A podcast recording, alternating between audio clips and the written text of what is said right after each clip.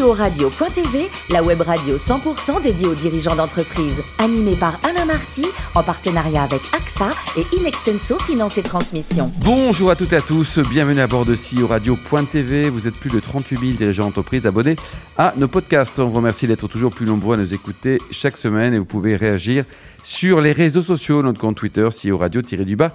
TV à mes côtés pour co-animer cette émission, Yann Jaffozou, directeur de la gestion privée directe d'AXA France. Bonjour Yann. Bonjour Alain. Marc Sabaté, directeur associé et directeur général d'Inexenso Finance et Transmission. Bonjour, bonjour. Bonjour, bonjour Alain. Bonjour, on soit aujourd'hui Damien Montambeau qui a créé et qui est le fondateur d'As Guest. Bonjour Damien. Bonjour à tous. Alors vous êtes né en 1975 dans l'Orne, classe préparatoire, un diplôme de l'ESSEC, et puis vous avez un, un DEA en méthode économique politique russe. C'est très ciblé ça comme truc. Hein. Oui, oui, c'est ça.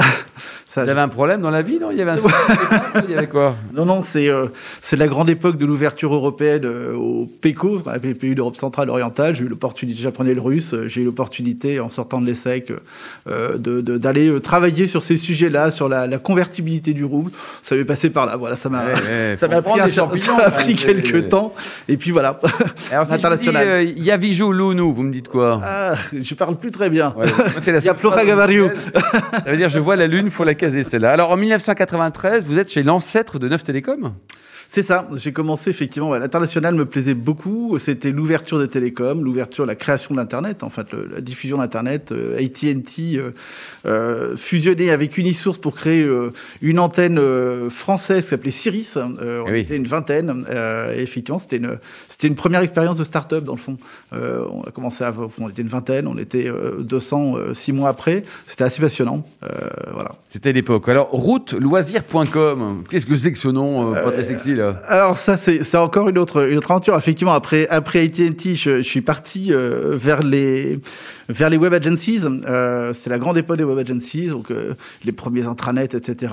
Et euh, euh, il se trouve que euh, Route Loisir euh, a été euh, l'un de mes clients. Euh, C'était la première plateforme de diffusion d'informations touristiques en ligne. D'accord. Voilà, pas du tout sexy. Ah, c'était le 2002, fonda- hein, ouais. Voilà, c'était le fondateur de d'Autoroute FM qui, euh, qui avait lancé ça, euh, qui avait euh, une lubie avec euh, la route, et donc il fallait qu'il y ait les routes dans, le, dans, Ouais. dans la terminologie. Voilà. S'il n'y a pas de route, point de salut. Voilà. Alors vous avez créé As the Guest, quand même le nom est beaucoup plus sexy, en- en 2018. C'est quoi votre concept? Alors, As a Guest, en fait, c'est la première plateforme de réservation de chambres d'hôtel à tarif unique. D'hôtel, 89 euros. Exactement. Pour l'instant, on est exclusivement sur les hôtels. D'accord. Le, le- le principe est assez simple, le constat est assez simple, c'est que le taux d'occupation des hôtels en France moyen, c'est 56%. Donc ça veut dire qu'il y a quand même quasiment une chambre sur deux qui reste invendue. Dans le fond, il y a 40% d'invendus euh, dans les chambres d'hôtel en France, et euh, c'est euh, le constat elle-même en Europe. Donc on s'est dit, il y a quand même quelque chose à faire, malgré ces grandes OTA. Finalement, l'hôtellerie bénéficie assez peu de la croissance touristique. On met de côté les Airbnb, etc., qui n'ont pas grappillé de, de, part de marché, mais en, réalité, l'hôtellerie bénéficie peu de la croissance touristique. Et on s'est dit qu'il y a quelque chose à faire? Et c'est aussi un engagement RSE. Parce qu'on dit ce sont des infrastructures qui sont chauffées, qui servent à rien. Euh, c'est aussi euh, une façon de réfléchir sur le tourisme de masse. Et donc, on a mis en place cette plateforme euh, avec une offre qui euh, consiste à valoriser les invendus hôteliers en période creuse. On est précis. Pas de haute saison, pas de basse saison. Il y a de la période creuse, même à Cannes, après le festival. euh, les palaces euh, font euh, 50% de, de, de, de, de remise sur euh, les nuitées entre eux. Le... Mais par rapport à un booking, là, vous- c'est- c'est- ils sont bien booking, sinon Alors tous ces gens-là sont parfaits, hein. ils sont super. Mais qu'est-ce que vous apportez de plus qu'un booking? Eh bien, nous, on, on- on s'intéresse à ce que, en fait, on valorise euh, les nuitées invendues. Booking vend euh, ce que faisaient très bien les hôteliers seuls avant. Euh, dans le fond, ceux qui ont loupé le coche, c'est pas jaune, C'est un peu raté. c'est pas l'escroquerie un peu booking, là, 20% en foutant rien, non? C'est pas, non, vous en pensez quoi? Bah, euh, bon, euh, j'ai envie de dire qu'ils foutent pas rien. C'est-à-dire qu'ils donnent de la visibilité à des hôtels qui euh, n'ont pas forcément pris le coche au bon moment de, du digital. Effectivement, des grands groupes comme Accor ont les moyens marketing de donner de la visibilité à leurs établissements. C'est pas le cas des hôteliers indépendants. En France, c'est 16 000 hôteliers qui sont des indépendants. Faut pas l'oublier. 85% de l'hôtellerie est indépendante, euh, ce qui pèse quand même beaucoup Bien sûr. en nombre de nuitées, mais aussi en nombre d'établissements et en termes d'emploi. Et effectivement, ils ont besoin de booking. Pour autant, euh, les solutions qui sont déjà proposées ne permettent pas d'accroître le taux Et d'occupation. donc, vous êtes une alternative à Booking, par exemple? Alors, on n'est pas une alternative, on est un complément euh, à toutes ces offres. Euh, nous, notre travail, c'est de prendre dans la nuitée, c'est d'aller travailler avec l'hôtelier pour donner envie aux personnes de venir au moment où les gens ne viennent pas. On a donc apporté une, une, un package de services euh, autour de la nuitée que nous portons nous-mêmes, qu'on peut porter aux hôteliers, notamment une conciergerie qui permet de personnaliser totalement son séjour. Et tout ça pour un tarif unique, D'accord, 89 euros. Il y a pas de Ah, question de tarif. 89 euros, c'est le prix unique. Quoi. Donc ça a l'air Saint-Tropez un 7 janvier quand il fait moins 12, 89 euros. Exactement. Ouais. Et ça marche? Et ça fonctionne. Bon. Et ça fonctionne. On a plus de 140 hôtels partenaires aujourd'hui et ça. ça se développe bien. ouais. Et donc on continue à avoir des partenaires hôtels en France, à l'international aussi? Alors, euh, l'international, c'est l'objectif 2021. 2021 quoi. Bon super. Yann, vous êtes client ou pas à The Guest? Pas, pas encore, mais Parce qu'il y a un package en plus, il y a du vrai service. hein, pas Exactement, euh, exactement. Ouais. L'objectif, c'est vraiment de travailler sur le, ce qu'on appelle le trèfle-part des hôtels, c'est-à-dire que 89 euros, c'est un prix d'appel éventuellement. Nous, on travaille sur le, le, le- le coût. hein. C'est-à-dire qu'on a travaillé par le coût de revient d'une nuitée qui n'est pas vendue. Ça coûte excessivement cher, un hôtel, 35 Ah oui. à 45 euros. Et donc, on est arrivé euh, par ce biais-là, et on a construit autour de l'hôtel, effectivement, une offre qui valorise euh, l'établissement, chaque établissement. Il n'y a pas de package similaire pour qu'il y ait des... des Et vous gagnez combien vous sur les 89 euros? C'est le secret de fabrication, mais... Bon, Non, mais à est- 30 euros près, hein, allez-y. Ah bah, non, on n'en est pas là. Non, on est, euh, on on est euh, euh, en, en marge nette, on se situe aux alentours de, de 7 euros. 7 euros, bah, c'est très raisonnable Ouais. ça. Et c'est votre seule source de revenus? Alors pour l'instant, ben, Ouais. effectivement, on a plein de choses qui sont dans les tuyaux. Eh oui. Euh, non, nous, nous, on, a, on a vraiment vocation à être une plateforme qui est équitable. Euh, C'est-à-dire qu'effectivement, l'hôtelier euh, gagne sa vie, c'est l'objectif. Il y a tout un travail RSE qui est fait sur toutes les nuitées vendues, puisqu'on a différentes options, mais on est devenu société à mission il y a quelques jours, avec un engagement de, de, de mobiliser 1% de notre chiffre d'affaires sur tout ce qui est accompagnement des hôtels dans l'éco-responsabilité. On compense l'empreinte carbone de toutes les réservations qui sont effectuées sur le site. Et puis, on accompagne aussi sur trois volets qui sont importants pour nous la formation, euh, la création culturelle, l'accès à la culture, et puis euh, le- le- la sensibilisation à la biodiversité. On accompagne effectivement des fondations qui sont reconnues d'utilité publique. Yann? Vous avez environ 140 hein, hôtels partenaires, vous disiez. Comment est-ce que vous démarchez ces hôtels qui sont euh, haut de gamme et, et comment vous faites également par rapport à ce tarif entre un 3 étoiles et un 5 étoiles? C'est quand même pas le, même prix euh, de la nuitée entre, entre un 3 et un 5 étoiles? Absolument. Alors, la, la particularité d'Az The Guest, c'est que nous sommes trois sur le terrain en permanence. On a rencontré tous les hôtels avec lesquels on a signé pour l'instant, et on rencontre les groupements avec lesquels nous sommes en train de signer. Euh, on connaît tous les hôtels. Voilà, on a sillonné la France pendant un an et demi pour constituer ce catalogue, et donc c'est un lien euh, très fort avec les hôteliers. Alors, comment est-ce qu'on fait pour avoir du... Alors, du 3 étoiles, on est sur les 3 étoiles plus plus. En réalité, en fait, on a créé, nous, une grille de classification, parce que depuis 2012, avec la classification des hôtels a changé, plus trop de sens. Et donc, on a créé une grille, nous, spécifique, qui nous permet effectivement d'avoir une homogénéité dans les étoiles. Dans le, dans, dans, dans le niveau d'hôtel qu'on a. Du 3 étoiles, c'est plus plus. En réalité, on est sur une catégorie 4 étoiles, on va dire. Euh, et effectivement, alors les disparités sont, elles sont particulières. C'est que euh, entre Paris, euh, qui euh, mobilise euh, plus de 15% de l'hôtellerie euh, et des tarifs qu'on connaît ou qu'on connaissait avant Covid, et puis le fin fond de la Creuse, c'est pas tout à fait pareil. Donc on travaille sur le package, on travaille sur sur un certain nombre de services qu'on intègre dans le dans l'offre. Voilà. Et alors, vous voulez donc proposer aux hôteliers d'améliorer leur, euh, leur taux d'occupation. Est-ce que la, la période euh, actuelle du co- Covid, qui est très difficile pour les hôteliers, vous permet de mieux vous positionner par rapport aux, aux autres plateformes? Alors en réalité, euh, c'est euh, un peu c'est un peu particulier effectivement cette période. D'un certain côté, effectivement, on est très Là, c'est sollicité. la, de la période creuse qui dure. On est très sollicité par les hôtels Même à qui sont 89 ouverts. euros. euh, bon. Oui, oui, on est très sollicité par les hôtels qui, euh, qui, qui restent ouverts. Euh, en contrepartie, effectivement, énormément d'hôteliers ont fermé, ont fait le choix de fermer. Combien Alors, de pourcentage d'hôtels sont fermés en France en période Covid? C'est très difficile à, dire parce que d'un Ah. jour, ouais, je dirais, je dirais que 80%? 60, non, pas, pas tant que ça. Au final, je pense que 60 à 70% sont, sont fermés. Fermés, quoi. Ouais, on fait ouais. le choix d'être euh, fermé. Bon, de fermer, de rouvrir, de refermer, avec euh, des difficultés qui sont euh, très très euh, diverses et variées. Énorme, pour certains, euh, pour certains, effectivement, une volonté très claire d'avoir les aides de l'État. Pour d'autres, des vraies typologies de problèmes en termes de euh, de, de, de- de recrutement, de RH, et euh, beaucoup de personnes qui se sont mises effectivement en droit de retrait. Mmh. Donc une vraie difficulté à maintenir le- la, la continuité de, de l'activité. Marc Oui, vous évoquiez euh, bah, votre création récente euh, et votre développement. Alors, j'allais dire en marge de Booking, qui fait euh, euh, un peu Le ouais, grand frère. peur ou c'est le grand méchant loup. On a vu, on a vu émerger pas mal d'autres plateformes dans le passé. euh, je pense à Évasion secrète, Luxury Escape, euh, Very Chic, par exemple. Comment comment vous situez votre modèle économique par rapport à ces créations?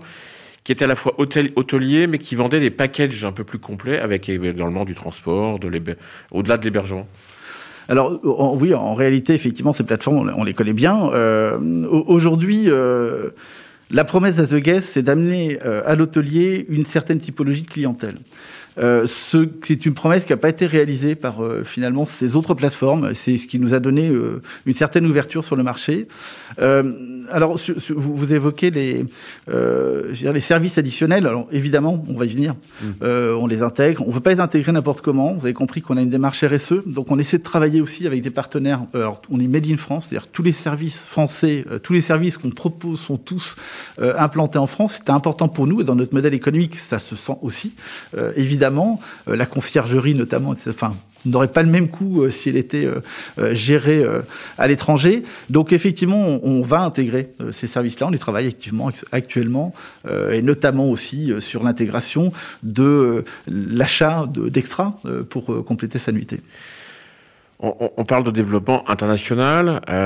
sur les temps, est-ce que vous ressentez aujourd'hui dans la clientèle un peu haut de gamme que vous visez la volonté de rester quand même Covid oblige plutôt en France. Et est-ce que du coup, euh, ça va ralentir ou changer un peu votre logique de développement? Alors la, la, clientèle française actuelle veut voyager en France et elle veut voyager sur une typologie d'hôtels. Euh, alors ça nous a fait ça nous a fait réagir hein, le Covid parce que en réalité on était en train de euh, d'acquérir euh, un dans le catalogue des hôtels plus euh, grande métropole. Euh, la réalité c'est que le Covid nous a fait revoir notre copie et continuer à développer des hôtels qui sont plus dans des zones un peu plus isolées finalement parce que la recherche de chacun c'est le, grand air, la eh verdure et, et, donc finalement ce qu'on avait déjà mis en place, on l'a repris et, redéveloppé. La question de, l'international se pose de toute façon, et pour nous c'est important, même en termes de crédibilité. Euh, L'Espagne et l'Italie sont les deux marchés euh, qu'on va aller euh, chercher pour des raisons économiques évidentes, pour des raisons de typologie d'hôtels qui sont assez similaires, et aussi parce qu'il ne faut pas oublier que France plus Italie plus Espagne, c'est 50% des nuits hôtelières en Europe. Oui, c'est beaucoup. Quoi. Et, et, enfin, vous êtes trois fondateurs. Euh, la société est encore assez jeune. Euh, comment on finance une start-up euh, aujourd'hui? Et qu'est-ce que vous pensez de la méthode de l'incubation? Parce que je crois que vous venez d'un incubateur, Welcome City Lab, pour, ne pas le citer, donc on salue. voilà, comment ça fonctionne cette, cette sortie d'incubation et comment on finance une start-up? Alors, on a eu la chance euh, de, démarrer effectivement euh, euh à trois, trois cofondateurs euh, hyper complémentaires, des profils qui, fonctionnent super bien, et d'être soutenus très rapidement par la famille de l'un d'entre nous, qui, qui s'est porté vraiment en tant qu'investisseur d'opportunités, et on a pu mobiliser pas mal d'argent en love money. Donc ça nous a aidé à venir jusqu'à jusqu'où nous sommes aujourd'hui. Combien vous avez levé si c'est pas indiscret? 800 000 euros. 800 000 euros, d'accord. Et, dans euh, quelle année ça? C'était? Ça s'est fait en, au cours des deux dernières années, donc euh, euh, et, et, notamment pour pour maintenir l'activité et, et effectivement avoir les reins assez solides dans, dans cette période particulière. On lance une levée de fonds là dans les dans les semaines qui viennent euh, à hauteur de 700 000 euros pour justement euh, accélérer sur certains développements technologiques qui sont importants pour nous. Un programme de fidélisation qui va être essentiel, notamment pour ces hôtels effectivement euh, qui ont bénéficié avec nous d'une plateforme de, de, fidélisation. Et puis l'européanisation de, de l'offre. Yann? Oui, une dernière question. Vous avez passé un partenariat permanent avec VP. Euh, c'est rare, les partenariats permanents avec VP. Euh, c'est pour améliorer votre visibilité ou il y a, y a notre, notre objectif euh? Alors, j'ai oublié de répondre juste avant Welcome City Lab. Je voudrais juste dire que c'est super, c'est très intéressant l'incubation. c'est vrai que par les temps qui courent, ça nous ouvre un, réseau qui est assez important. Et puis l'équipe, l'équipe du Welcome City Lab est, est très mobilisée derrière nous, donc c'est assez intéressant. Staycation à nos confrères et concurrents est passé par là, c'est plutôt une bonne école. Euh, concernant VP, euh, bah, stratégiquement, c'est important. Vous savez qu'on est sur du B2C. Le B2C, c'est ce qui capte le plus de, euh, de fonds pour se faire connaître. Euh, et donc, nous, on a mis en place pas mal de leviers euh, de, de, de, communication. On travaille avec les CSE, beaucoup de CSE, Microsoft, le CNES, etc. Donc, ils nous donnent la visibilité. VP, c'est un partenariat qu'on a souhaité de part et d'autre. Et effectivement, cette opportunité de participer au, au, voyage illimité de, de VP, c'est génial. Donc voilà, hein, Ouais. VP est sensible au RSE aussi. euh, son, son, son fondateur est très sensible à ces sujets-là. Bon, êtes très en face, quoi. Ouais, Il vous mal. rachète quand, d'ailleurs? Non, euh, mais qui- si- s'il est intéressé pour investir euh, dans les semaines qui viennent, c'est intéressant. C'est open. Damien, pour terminer, le plus beau métier du monde, c'est quoi? C'est entrepreneur, aventurier, avocat ou guide d'aveugle? Euh, ben, tout, tout ça euh, m'a ou m'aurait passionné. Euh, guide aveugle, c'était passionnant. Euh, c'est d'excellente aventure, mais je trouve que en fait, c'est aussi euh, bien en phase avec euh, ce que ce qu'est l'aventure de l'entrepreneuriat. C'est-à-dire que effectivement, faut parfois accepter de de, de, de se laisser guider ou, ou de tâtonner. Donc voilà, non, entrepreneur, moi je trouve ça fascinant. Ça fait, c'est la quatrième entreprise que je que je crée, donc je voilà, je, je continue à fond. Vous éclatez, quoi. Bon, Voilà, si c'est on de l'aventure. Si on veut vous donner euh, six- c'est, euh, 699 000 euros sur les 700 000 demandés, vous avez un site internet, un truc comme ça Absolument, atheguest.com. hein. Merci beaucoup, Damien. On vous souhaite euh, le meilleur du monde hein, pour la suite de As the Guest. Merci également à vous, Marc et Yann. Fin de ce numéro de CEO Radio.tv. Retrouvez toute notre actualité sur nos comptes Twitter et LinkedIn. On se donne rendez-vous mardi prochain à 14h précise pour une nouvelle émission. L'invité de la semaine de CEO Radio.tv, une production B2B Radio.tv en partenariat avec AXA et Inextenso Finance et Transmission.